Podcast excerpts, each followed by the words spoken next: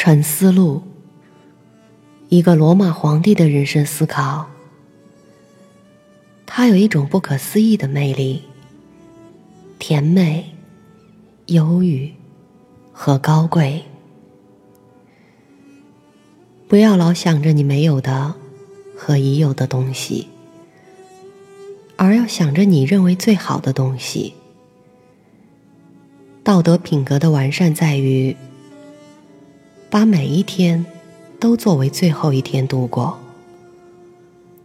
既不对刺激做出猛烈的反应，也不麻木不仁，或者表现虚伪。晚上好，我是 Mandy。今天我要分享的是：热切的追求你认为最好的东西。甚至于爱那些做错事的人，是人特有的性质。如果当他们做错事时，你想到他们是你的同胞，这种情况就发生了。他们是因为无知和不自觉而做错事的，你们都不久就要死去，特别是。做错事者没有造成任何伤害，因为他没有使你的自我支配能力变得比以前要坏。在宇宙实体之外的宇宙本性，就仿佛实体是蜡。现在塑一匹马，当马被打破时，用这质料造一棵树，然后是一个人。然后又是别的什么东西？这些东西每个都只存在于一个很短的时间内，而对于容器来说，被打破对它并不是什么苦事，正像它的被聚合，对它也不是什么苦事一样。蹙眉苦愁的神态是不自然的。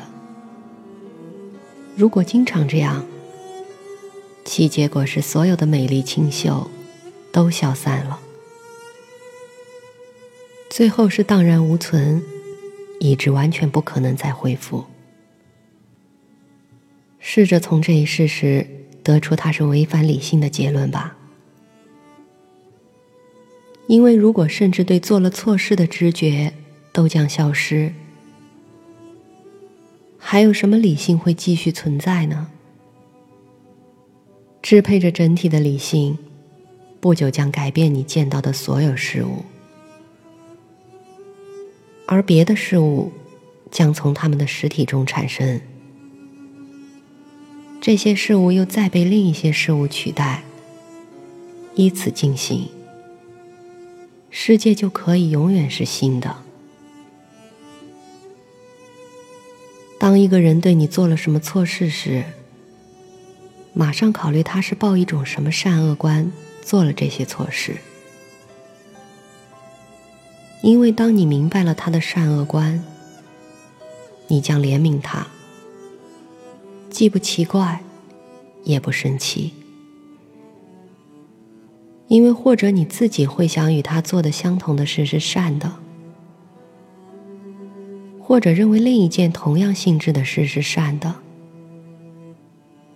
那么宽恕他就是你的义务。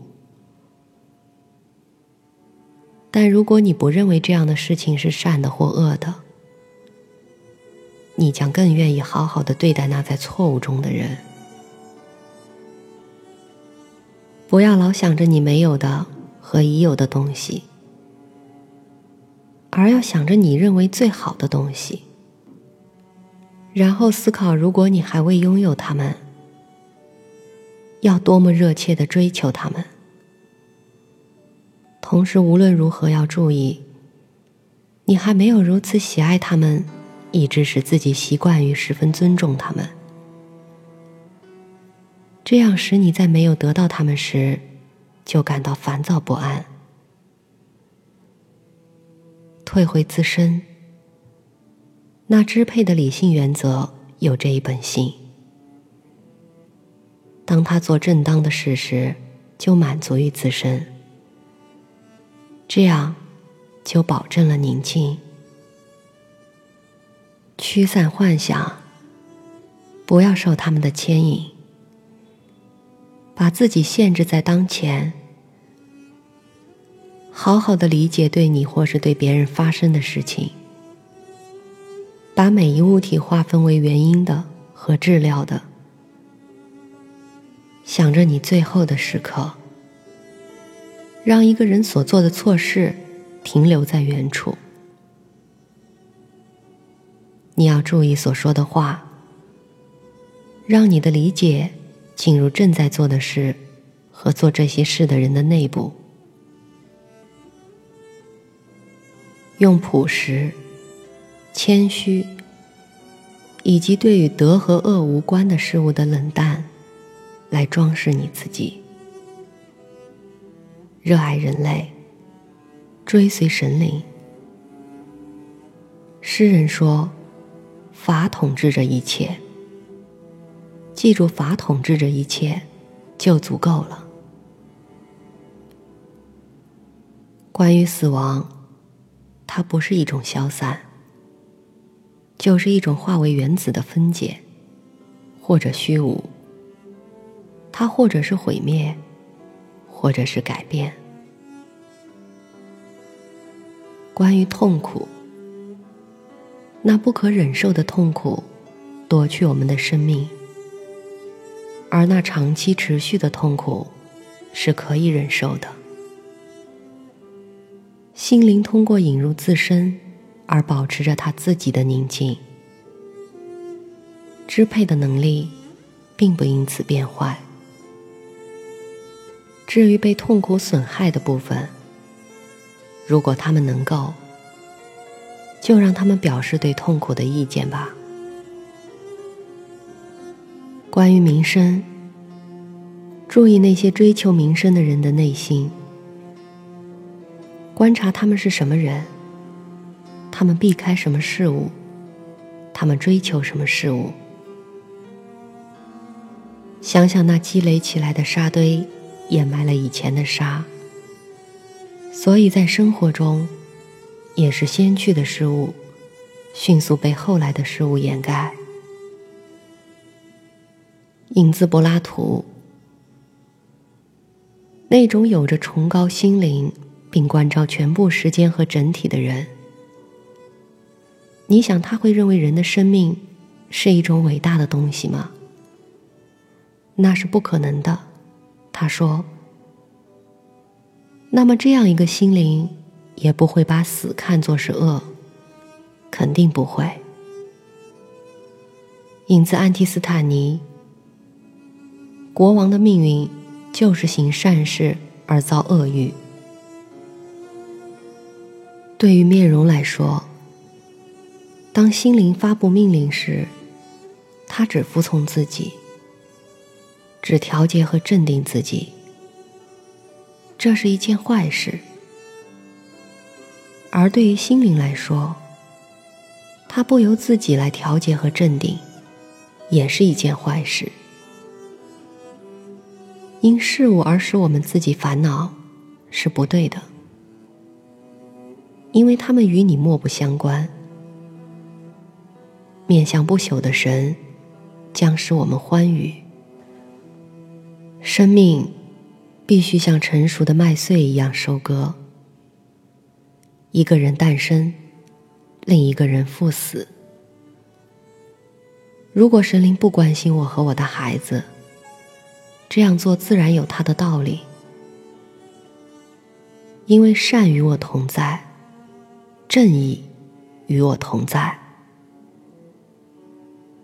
不要加入别人的哭泣。不要有太强烈的感情。影子柏拉图，但是我将给这个人一个满意的回答。这就是，你说的不好。如果你认为一个对所有事情都擅长的人，应当计算生或死的可能性，而不是宁愿在他所有做的事情中，仅仅注意他是否做的正当。是否做的是一个善良人的工作。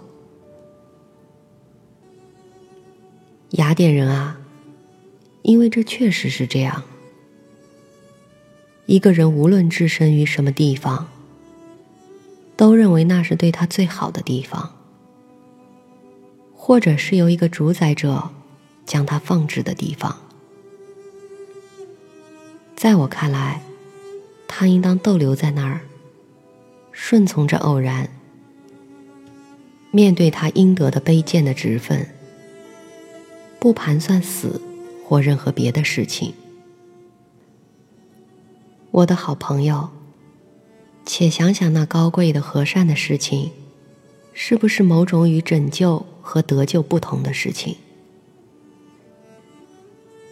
因为对一个生活这么长或那么长一段时间的人，至少是一个真正的人来说，考虑一下，是否这不是一件脱离这种思想的事情？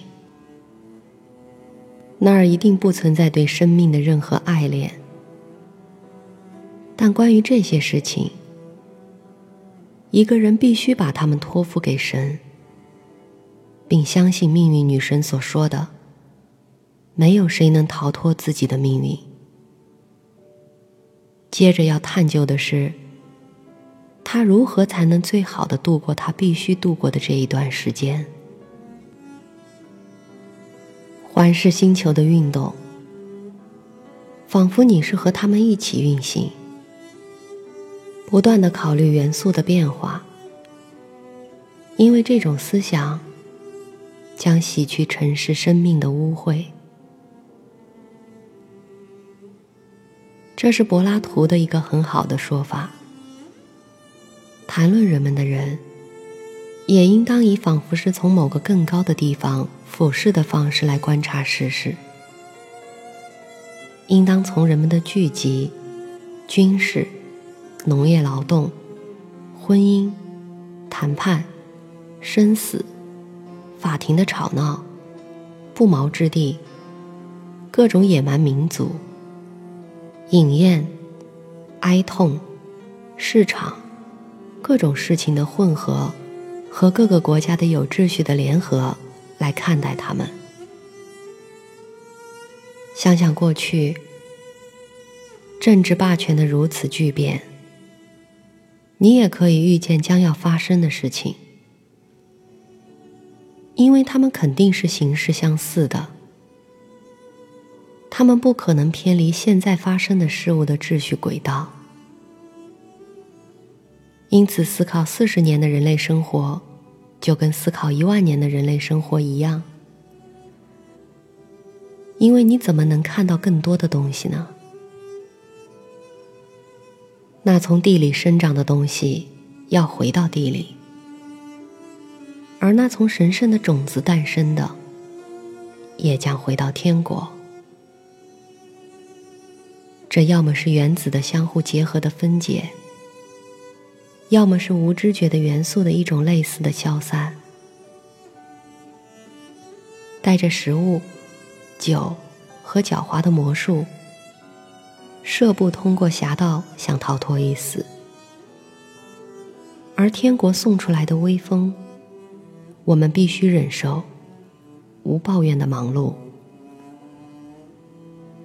一个人可能更善于摔倒他的对手。